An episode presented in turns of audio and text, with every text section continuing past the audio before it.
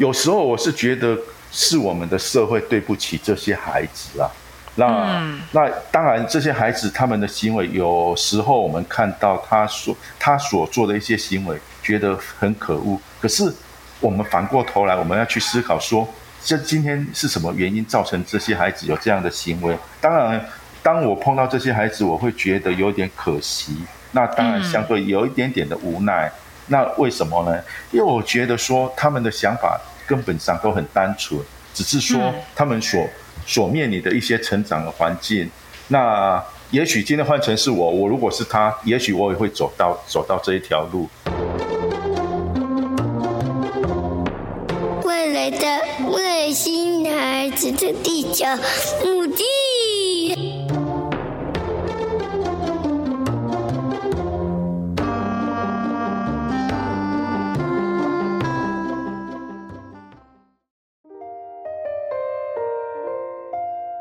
大家好，我是地球妈妈，欢迎大家收听今天的《外星孩子地球日记》。今天呢，地球妈妈在开始前想跟大家聊聊一些我觉得非常重要的事情。那这些事情是什么呢？我相信啊，在我们人生的过程当中，都会去追寻一个字，叫做爱。那在我们这个汲汲营营的生活当中，我们总是的盲目的追寻爱，到底爱是什么呢？我想啊，爱可能是一个期望结成的果实，爱呢，也许也是一个希望被关注的眼光，爱呢，也许是找寻自己的价值。因为爱，我们可能盲目种下错误的开始；因为爱呢，我们可能过多的自己的想望而忽略真实的自我。然而，回到最根本，所有的爱都是为了让这个世界更温柔以待。这次呢，让我们从茶碗蒸说开始，倾听有关遗失爱的故事，再到小岛生存指南，聆听寻找爱的过程，最后回到外星孩子的地球日记，找回爱，原来始终都在这里成长茁壮，成为一个个美好的果实。那么这个地方是哪里呢？我相信听完这一集，你会知道，原来爱的根本跟根源是来自于这里。家，我们的家。那么节目就要开始喽，一起来听听这个爱的三部曲吧。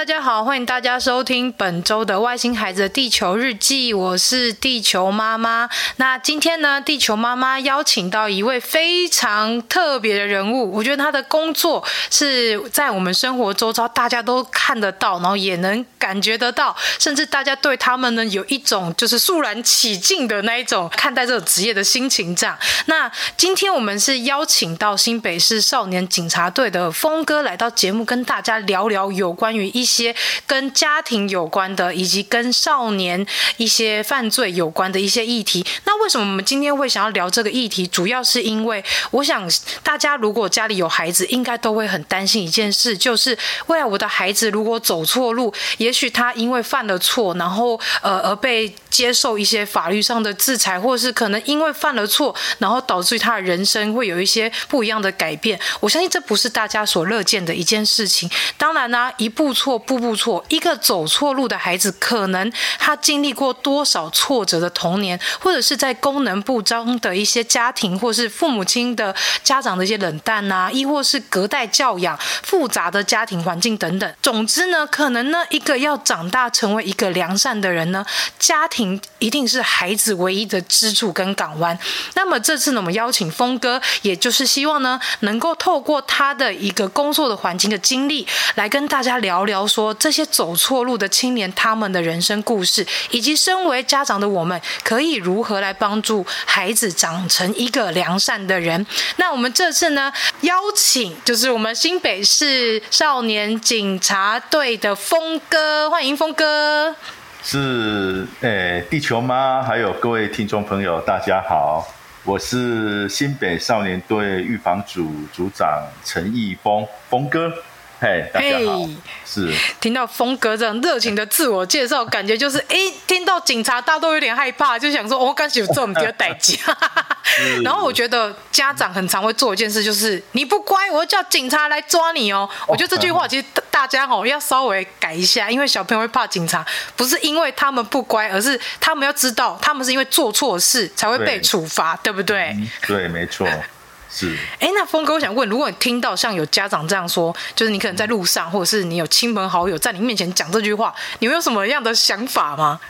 其实哈、哦，这种 类似这样恐吓小孩子的话语的话，确实啊，我们经常会听到了。像我们有时候走在马路上啊，人家就会说：“哎，你看，你看，警察来了，你来了，你在，你在哭，你在哭，哦，我就叫警察把你抓走。”好像我们警察就是专门用来吓唬小孩子的一个工具，可是事实也不尽呐。那如果说哦，诶，其实我们现在的小朋友，他们这个其实他们接收外面的资讯哦，管道很多元。其实这样的方式可能在早期哦，尤其是可能我们那个小时候那个年代。或许有用，可是现在的小孩子这一招哦，你一次两次就他们就完全不会在乎了。他说：“警察，拜托，我前几天才跟警察，我才去警察局找那些警察，跟他们一起去玩呢。还有前几天上个礼拜啊，峰哥带带我们去哦钓虾场钓虾，根本就没有不像你讲的啊，警察有有多凶多凶啊。”嘿所以真的是吼，大家不要再用这一招恐吓小孩，因为我到现在还是会看到有些长辈，他都会跟小孩恐吓说：“ 你可不乖，我得叫那个警察给你俩照啊那那。”就觉得啊，干嘛这样恐吓小孩？其实我觉得警察对对我们家长来说，他是另外一个帮助我们的一个对象。像是有时候小孩子走失啊，或者是说在我们可能遇到一些像是有，例如说家暴，或者是有一些重大的一些状况发生的时候，其实我们要马上的是要。求助警察，这样。那其实我觉得也要教育孩子们说，如果你今天在路上。万一可能你真的是迷路了，或者是你发生什么危险，嗯，其实你是要去求助警察这件事。我觉得要让小孩子有意识到这一点，他们才会知道说我们今天真正发生什么事情，我们可以向谁求救，有谁可以帮助我们。嗯。那我想这应该也是峰哥在做这一份职业的时候，就是带给自己的一种算使命感，会吗？对，没错，我我觉得这样的观念确实是很重要的，让我们的小孩子知道说，哎。警察也是帮助他们，也是他们当他们遇到困难可以寻求的一个资源的管道。对，啊，那然后当然了，可以帮助我们这些孩子，乃至于哦，帮助如果可能遇到一些民众有一些困难的时候，哦，及时要向我们求助的时候，可以立即来协助他们。我觉得这个哦，得到的快乐绝对哦，比你你得到什么大奖哦，都还要来得觉得满足了。嗯嗯。我想这应该是一个职业带给您的一个使命感跟一个责任感的感觉，这样。嗯，对，没错。那我想了解一下，像新北少年警察队啊，这个岗位，它其实它有什么样的服务项目，或者是它有在做什么样的一个内容，可以介绍给我们听众朋友了解一下吗？是，其实少年队早期给人家的印象就是好像。欸、纠察队，对，类似那样的角色，所以哈、哦，可能可能在我们长辈他们早期在少年的他们，我们的长辈在少年那个阶段，他们一听到少年队，哇，就很害怕、嗯、哦。对对对，当然了，早期也许少年队是扮演的这样的一个管训，类似管训的角色。哦。可能那时候如果看到一些所谓的不良少年啊，带到少年队来，就是哦，可能会有一些的特别的待遇啦。哎，会可能会接受体罚类似之类，可是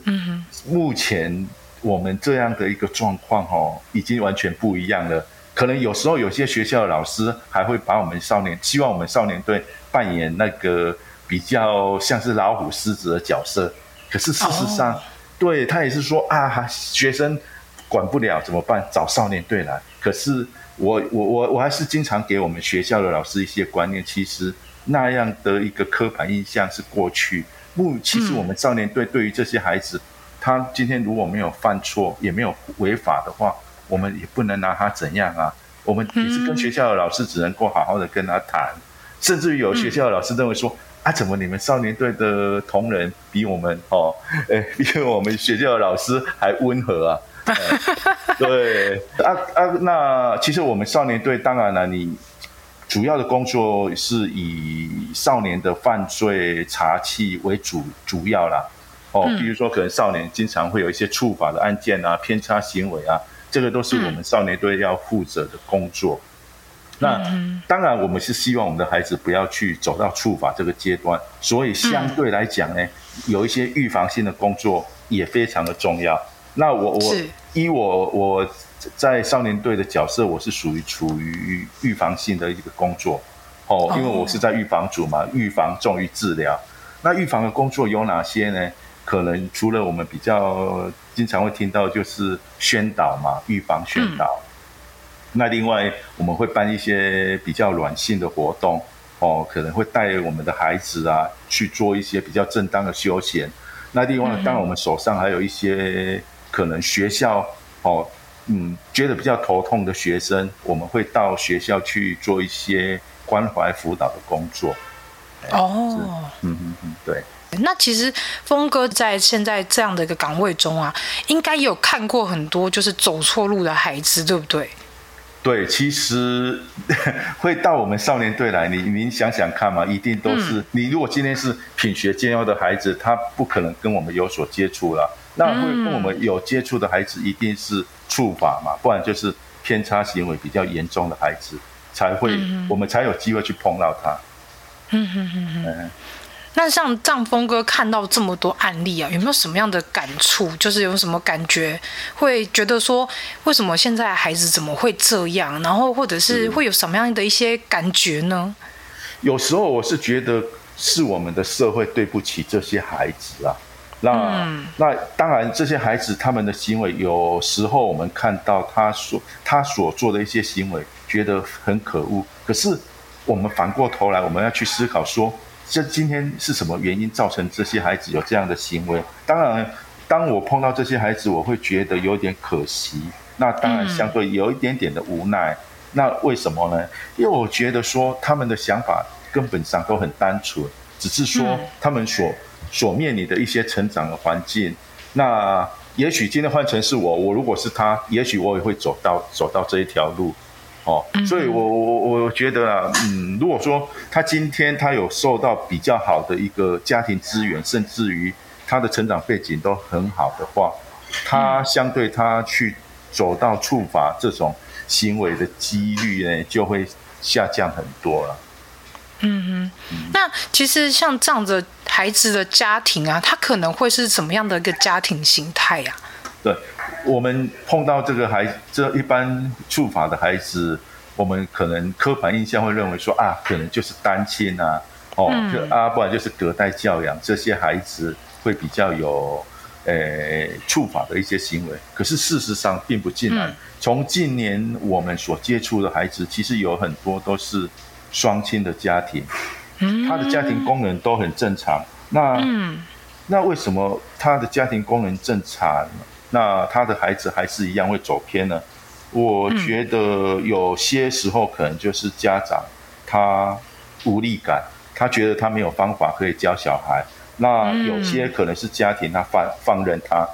他因为他他管他管不了啊，他他觉得说我无法跟小孩子沟通，那我就放任他随便他怎样。那如果你单亲跟双亲的家庭比较起来，你双亲至少有爸爸妈妈可以帮忙轮流去 hold 这个孩子，可是你单亲单亲的话的力量相当相相较起来就比较力道就折损一半了嘛。所以当然了，也许单亲的孩子会比双亲的孩子会更容易走偏，也就是这个原因。了解，那其实我们这样听起来，就是主要还是家长的一个陪伴跟家长的一个观察，其实蛮重要的，对不对？这个非常的重要，我觉得家长家长的支持力道，还有跟如何跟孩子的相处，这个都是占很大的一个因素。当然，有很多家长他们私底下也会打电话过来说：“啊，我的孩子就……”不想跟我讲啊，我很关心他，可是他一直抗拒我啊，甚至于他在做，他在外面做些什么事，他完全不清楚啊。哦，所以也是因为这样子，所以才会有那么多像峰哥经手过的这些案子。那其实我也想了解一下说，那现在以现行的这样一个近年来哈少年犯罪，可能他大概都会是什么样的罪行？那是主要是，哎，是什么样的一个原因会造成这些少年会被引诱犯罪，或者是他们就真的去犯罪这样子？嗯，其实其实我们少年的犯罪种类哈。相较于成年，确实是比较单纯。不过呢，嗯、它它的一些组成要素哦，在近几几近呃近几年来，确实有发生一些变化。呃，嗯、以前的话可能是窃盗最多。如果说十年前的话，哦，可能那时候的窃盗，嗯、那窃盗大概就是一时的临时起意，好、哦，它比较没有整个一个组织化、结构化的那个成分存在。可是目前近几年来，我们发现说，他少年会触法的案件大概就是以，诶，聚众斗殴，啊，毒品，诈诈欺车手。那而且这几个几个罪，诶，犯罪行为呢，其实都都有相牵连的。怎么说呢？以前以前的少年，他可能他如果吸毒，他可能就不可能去当车手，也不会去打架。可是现在这种少年，因为他嗯，他在外面受到不良同才的一些诱惑，那会加入到组织帮派。嗯、那你加入到组织帮派以后，随之而来的可能就会有一些卖毒、用毒的行为。那你、哦、你有有用毒卖毒，接下来可能就会参与一些组织帮派的斗殴。嗯，那有些少年就是被这些组织帮派利用去担任车手，哦，从事诈骗呃的犯罪行为。哦，这所以现在的。的少年他会触法，可能那个原因上会更更趋于复杂哦。虽然我们现在是少子化，我们的孩子越来越少，嗯、可是呢，我们从这些统计数据发现，我们的少年触法人数并没有因为这样子就降低，所以这个是我们比较担心的一个部分。嗯哼，那所以其实这样听起来，就是在少年车手这一块，是不是这些孩子们？更容易被诱导成为一个就是犯罪的工具，就是变成是一个，比如说像刚刚我们说的少年车手，甚至刚刚听到峰哥讲，他其实整个结构是环环相扣，就是孩子们可能一开始他可能朋友诱惑他，然后使用毒品，然后变成贩贩卖毒品，然后接下来可能加入帮派呀、啊，有些斗殴啊，甚至就又成为了像车手这样一个一个犯罪的行为，整个是环环相扣的。那其实我们也想要了解说。那像这样一个孩子，他去误入歧途，成为一个少年车手，那他其实背后应该也有一些原因。除了我们上述说可能是被引诱的、被诱导的，那我觉得在这个背后的更重要的原因，可能会会不会是说来自于一个家庭的问题呢？家庭的成分当然占很大的重要因素啊，因为其实从很多的研究文献我们发现到嘛，家庭跟同侪大概就是少年触法哦，或者是他偏行的最主要的一个原因。那如果说家庭可以发挥到了一定的监督力，对于这些孩子当然是有有一些的绝对相对性的影响力。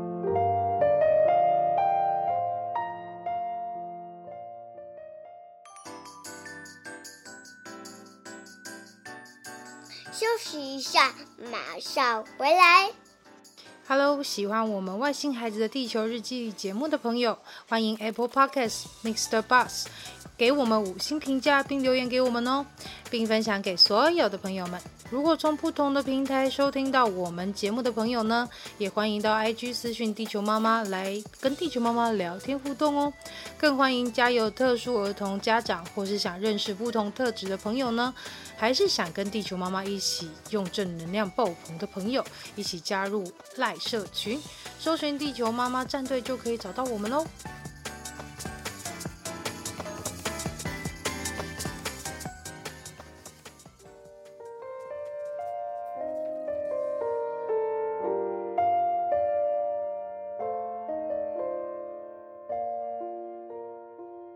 那所以其实这样子听起来的话，一个。家庭他要去教养这样的孩子，其实听起来好像也不能说，就是因为他犯了这样的错，然后或者是犯了一些一些行为偏差，然后我们就用更严厉的方式来去对待孩子，好像听起来这样子孩子反而会更抗拒，对不对？对，其实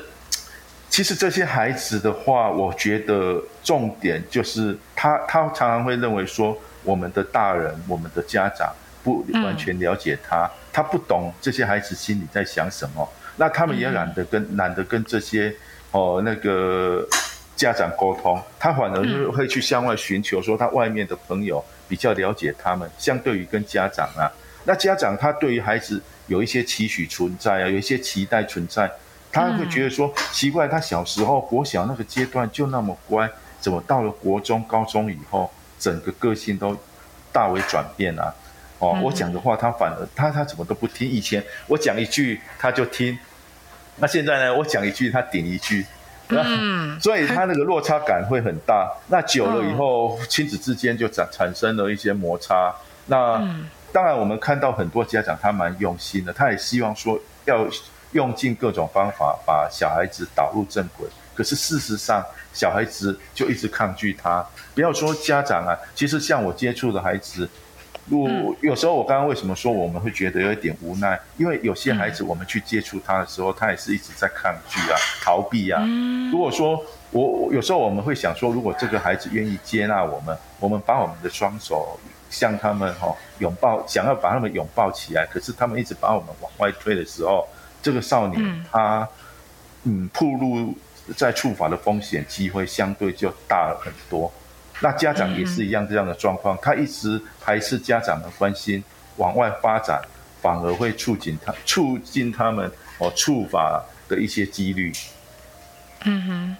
所以真的是。家长的那个能量很强啊，就是如果说我们前期在家庭教育这一块，我们可以用非常温和，甚至是可以有有效沟通的方式，跟孩子们有一个非常良好的一个互互动管道，然后让彼此之间是有一个无话不谈的一个一个环境的话，我相信可以降低就是未来像这样青少年犯罪的一个几率，甚至我也觉得就是说，有时候因为像我自己有两个孩子。嘛，两个都是男生，然后有时候就是看他们这样，可能在学校遇到一些事情，然后孩子性格不一样，有些人他可能会讲，那有些他可能不想讲，他就放在心里面。那久而久之，如果说我们没有去关心他，没有去好好了解他，他到底内心在想什么，那变成说他是不是久而久之之后，他就会想，哎，反正你也不了解我，我也就拒绝沟通，反正我做什么你也不管不到这样，或者是说因为家长长期疏忽，没有去关。注孩子的一些身心发展，那导致于他觉得认为说，反正我在家我也不重要啊，反正你也没有关注我，反正我在家得不到爱，他就变成说他往外去寻求他认为想要的一些关注。例如说同才里面，可能有些人拿一些物欲比较高的孩子，他可能拿一些什么新的最新的 iPhone 啊，或者是拿一些什么最最新的游戏机，那对他们来说，好像能赢得这样的一个关注，好像可以建立出他们的自信。但是在家里，因为得不到这样的自信，变成他在学校透过这些同才，或甚至是在外面结交的一些朋友，他们用这种方式来达到自己的高成就，或是在应该说团体中的一个地位。他们就开始渐渐觉得说，好像这样才是会备受关注，然后就真的有可能有几率去走错路。那我也想要了解一下，就是说，像峰哥，我想问一下，如果我们想要尽可能的减少孩子会有这样的一个犯罪的一个可能，那也许我们家长可以怎么做会比较好？其实我会比较倾向于建，当然你前提你一定要跟小孩子能够沟通，能够谈得上话。如果今天小孩子连话都不想跟你说的话，那你如何去去跟他有一个交集呢？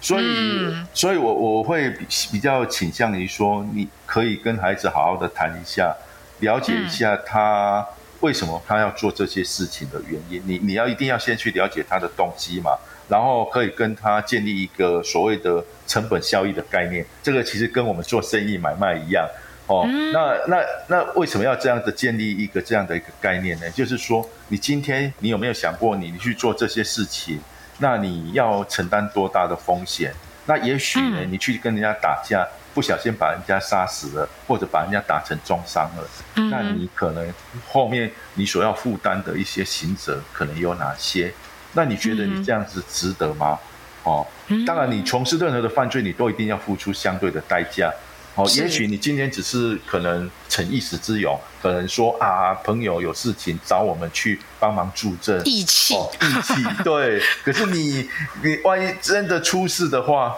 那后果要怎么办？你可能只是哎宣泄一下，暂时的说我挺我的朋友，结果后面的事情，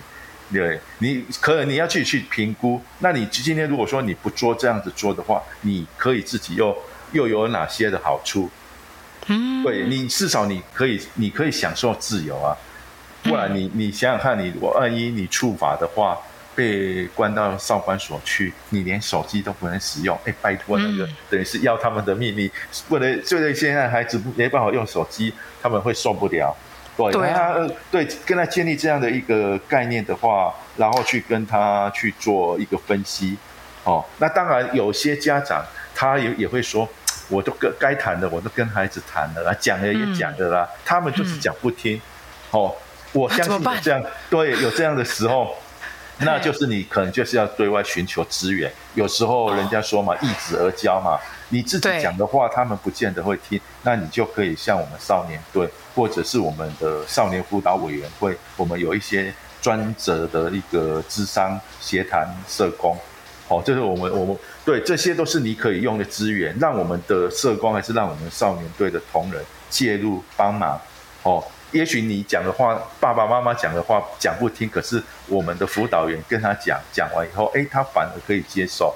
对我我我觉得啊，因为因为很多家长就是，也许啊，有些家长会认为说啊，家丑不露外扬嘛，我们对对对，就不要跟外面的人提。可是他不晓得，其实这个外面这样的一个资源管道非常的好用，而且非常的有帮助。哦，像我我之前也有接过啊，就是一个妈妈，她单亲妈妈，她的女儿，她也说我的女儿一天到晚往外跑啊，然后又跟一些朋友抽烟啊，她完全她不晓得要怎么办。嗯啊，后来当然就是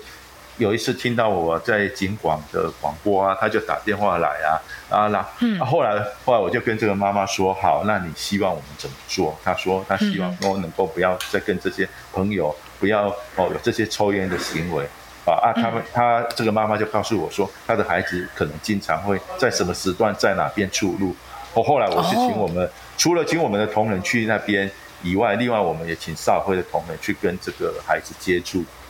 那接触完以后，哎哎，结果后来这个孩子又跟我们少会的社工变成了很好的朋友啊，所以他如果有什么事情，都直接会私底下哎，直接去问我们这个社工的意见想法。你看这样就是。他有些话他不跟妈妈说，可是呢，他会跟我们的社工谈。对，蛮好的哎，这真的是提供给我们家长一个很好的管道。如果说真的有时候我们就是按他共称共板共共每天，这个时候电话打过来的好啊。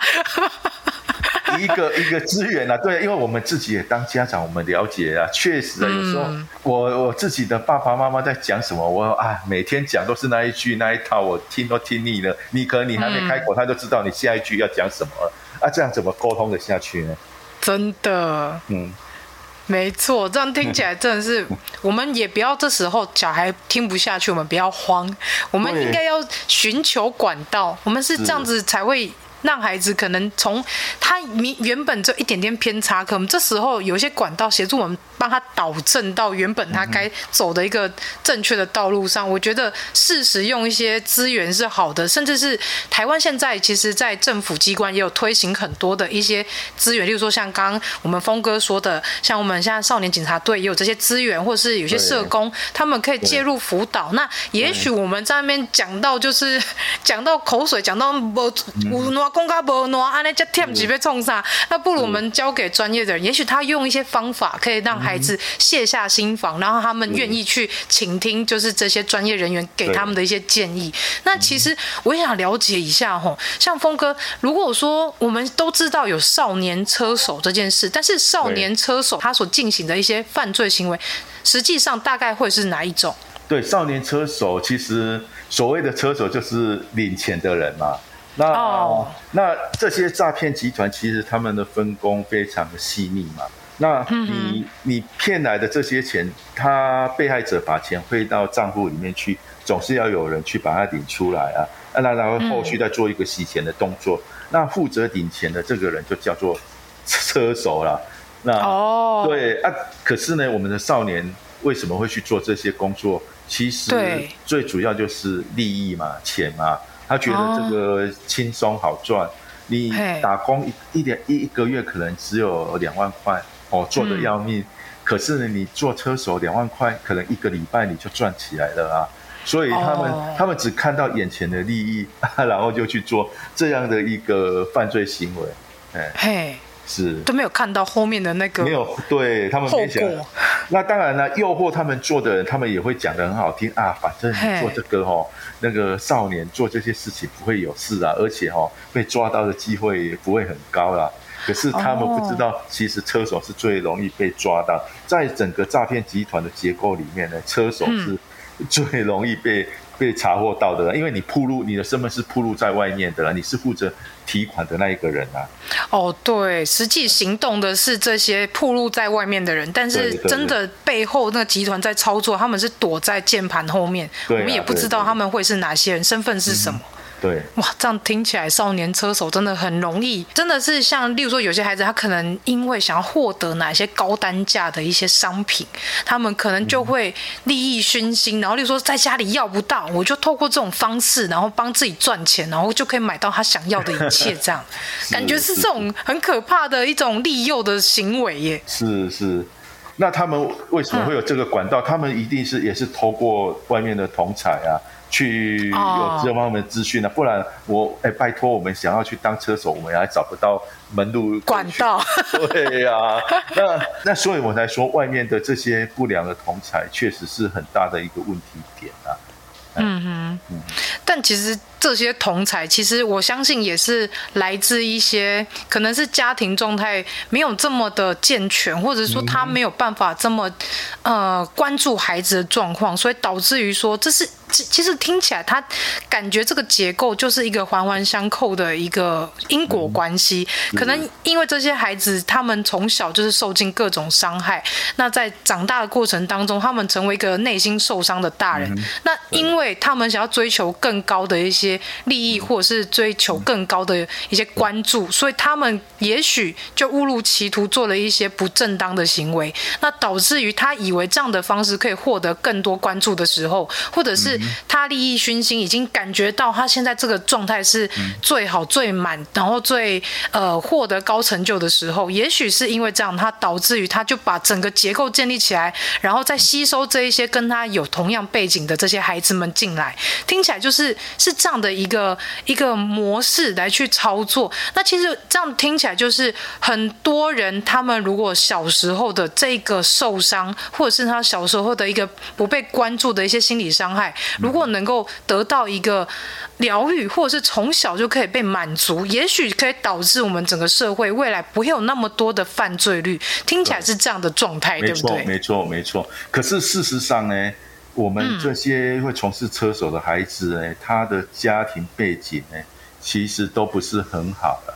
那当然，如果说他们相对他们的经济条件会比较好，我想会做这这这样的一个行为。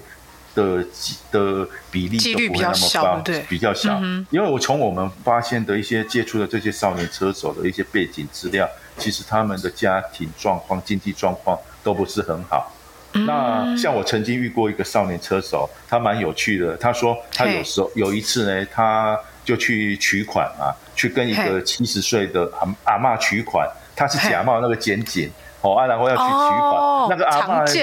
对，把那个去，反正去银行呢，提了七十万的现金呢，要交给他。啊，啊，可是他这个少年，他看到他呢，穿的那个破破烂烂的，他想说，哎，这七十万会不会是他的养老金？甚至于可能他他 的那个一个。哦，过世以后所需要的一些费用啊，他担心说他万一把全把他全部拿走了，他可能连个对啊，连个棺材啊都买不起啊，类似这样，嗯、他心、嗯、心里就产生了同情心啊。他想说，我自己本来我小时候也很穷，我也会是很苦过，那他反而后来他自己真的就没有拿那笔钱啊，他就把那个钱又把它放回去，啊、然后人就走了。就是因为这样，他回去集团里面反而被那些集团的上上游骂，骂说你怎么怎么这么好，好不容易到手，怎么让他跑了？对，类似这样，所以所以你看，从这个小地方我们可以看得出来，我们的少年他他的想法真的很单纯，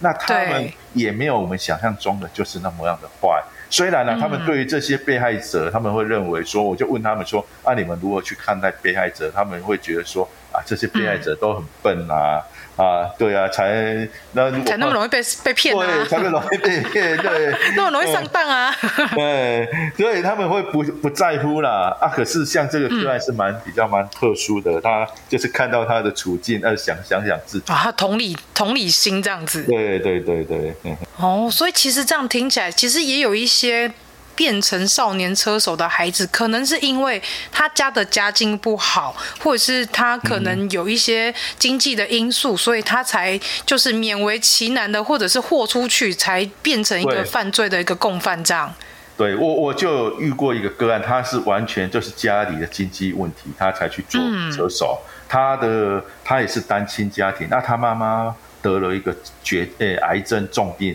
那他需要医药医药费啊，妈妈没办法工作啊。后来他逼不得已，他想说朋友跟他介绍说啊，你做这个工作呢，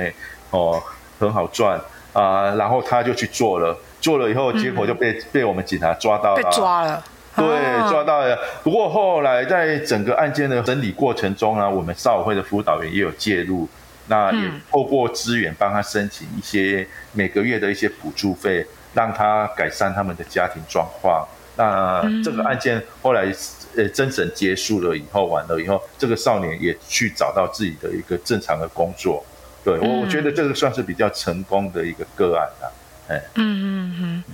那这样听起来，其实我觉得有些孩子他们是因为也是出自于说想要帮助家里，然后所以才会就是误入歧途。但是其实我相信这些少年他们是比较好被拯救回来的。对，比起一些可能利益熏心的孩子们，那可能真的是要拉也很难拉。那其实我觉得会造成这样的结构，还有一个很主要原因，是因为是不是因为我们民众在这个诈骗的意识上比较薄弱，尤其现在诈骗的方法。真是千奇百种，就是各种越来越新潮呢。就是以前他可能就是用一些啊健保卡啊什么的，没有怎么样啊，或者是像减掉单位啊，用这种方式，现在听起来比较旧型啊吼。那现在新型的形态还是会有一些更科技化的，甚至是更像现在大家网络购物，用透过这些什么一些网络购物的方法来去诈骗你。那我想问峰哥，是我们现在的一个比较常见的一些诈骗手法可能会是落于在哪一些状况？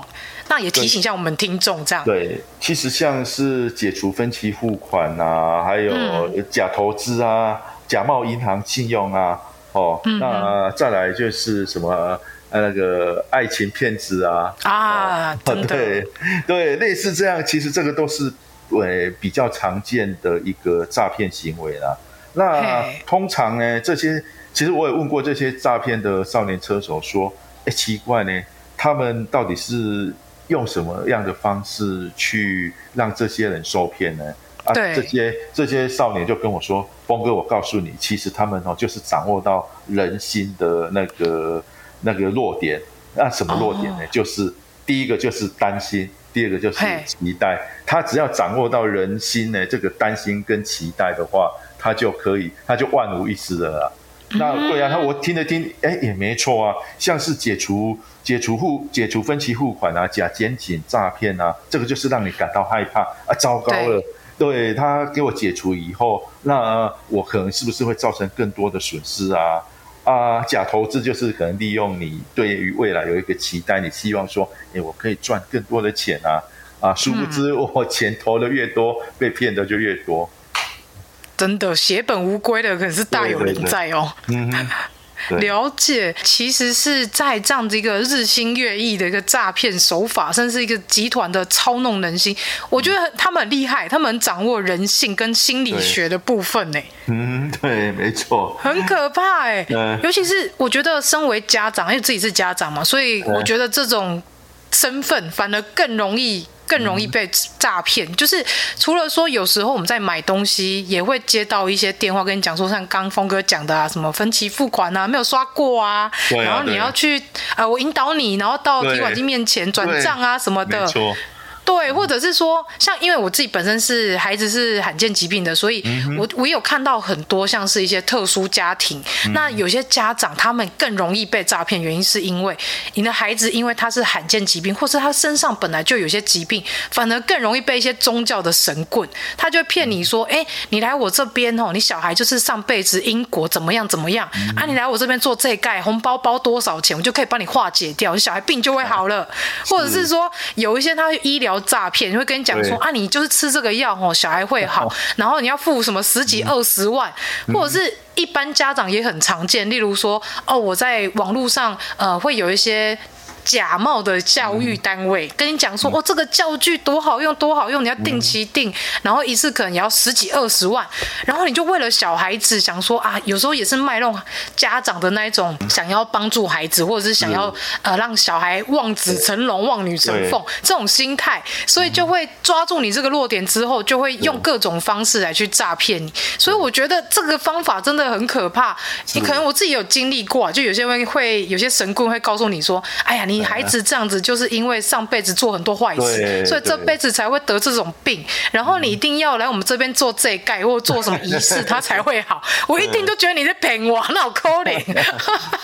就是会骗一些就是资讯落差的人，然后他们会因此而得逞，然后也辛辛苦苦赚的这么这么辛苦的钱，然后就这样故意用骗骗料料这样。嗯，对对，我我觉得当你。当像刚刚讲的嘛，当你有了一些期待了嘛，哈，对，除了你担心你的期待，你当然你会期待说，哎，我付出了这些钱，我就可以获得什么样的一个点点点啊，什么样的好处啊，我就可以帮助我的孩子啊，怎样怎样啊，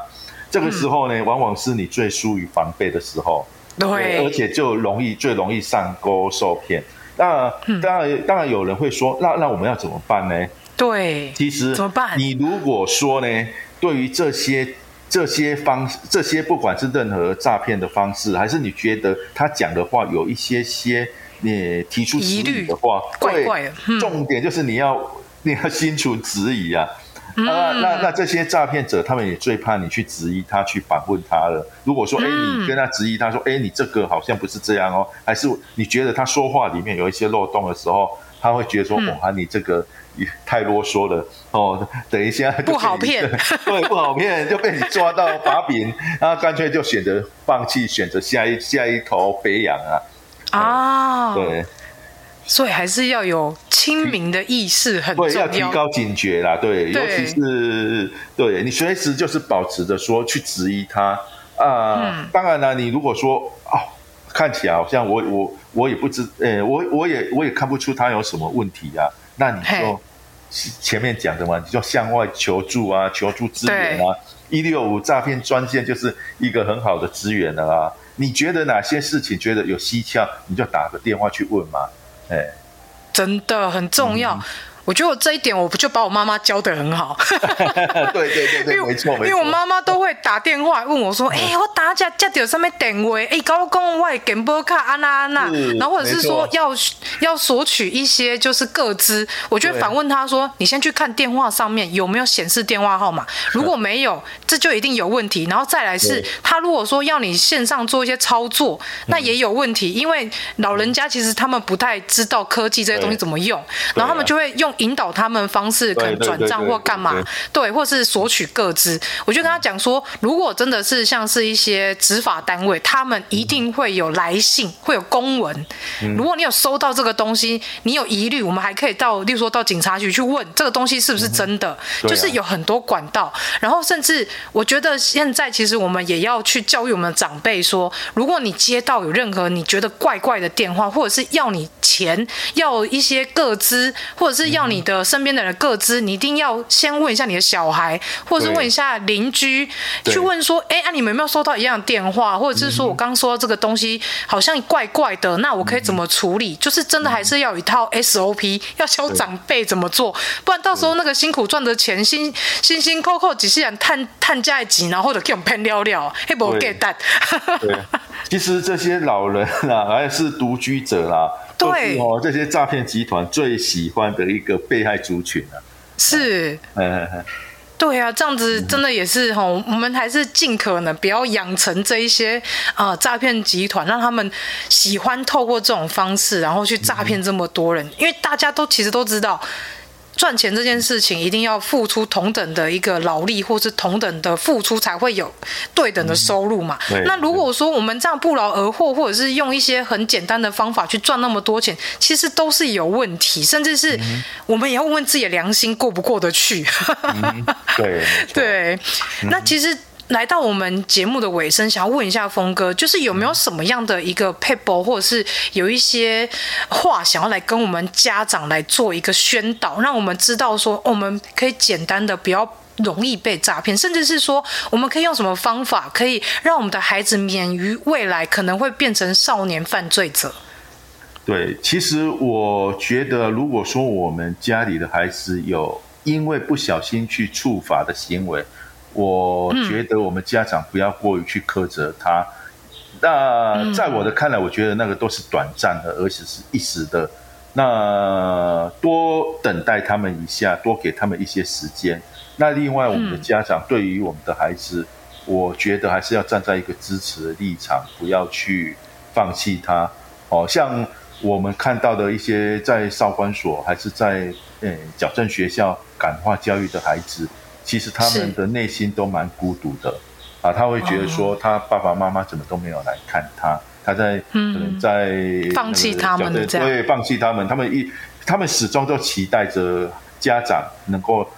能够来去关心一下他们，对，那所以说，当然孩子有时候做的这些事情会让我们觉得很伤心，甚至有些家长会认为他觉得很丢脸，但你做这些事情，你看看我在。我我的亲戚朋友里面，我怎么抬得起头来呢？对对对、嗯、对，面子问题。对面子问题。那其实我觉得啦，这个这个孩子只是一个过渡期。那当当他人生遇到了一个转折点，比如说他遇到他生命中的一个贵人的时候，这个时候往往就是他改变的一个契机啊。那我们今天呢，非常感谢峰哥上节目跟大家聊了这么多。那也希望大家在这一集当中能够有一些收获，因为毕竟哦，我们也不希望孩子成为未来犯罪者，但我们也希望我们自己内心可以充实自己，也不要那么容易被诈骗。我相信这在这一段过程当中，有透过峰哥的一个经验谈，以及他透过看过这么多孩子他们走错路，然后所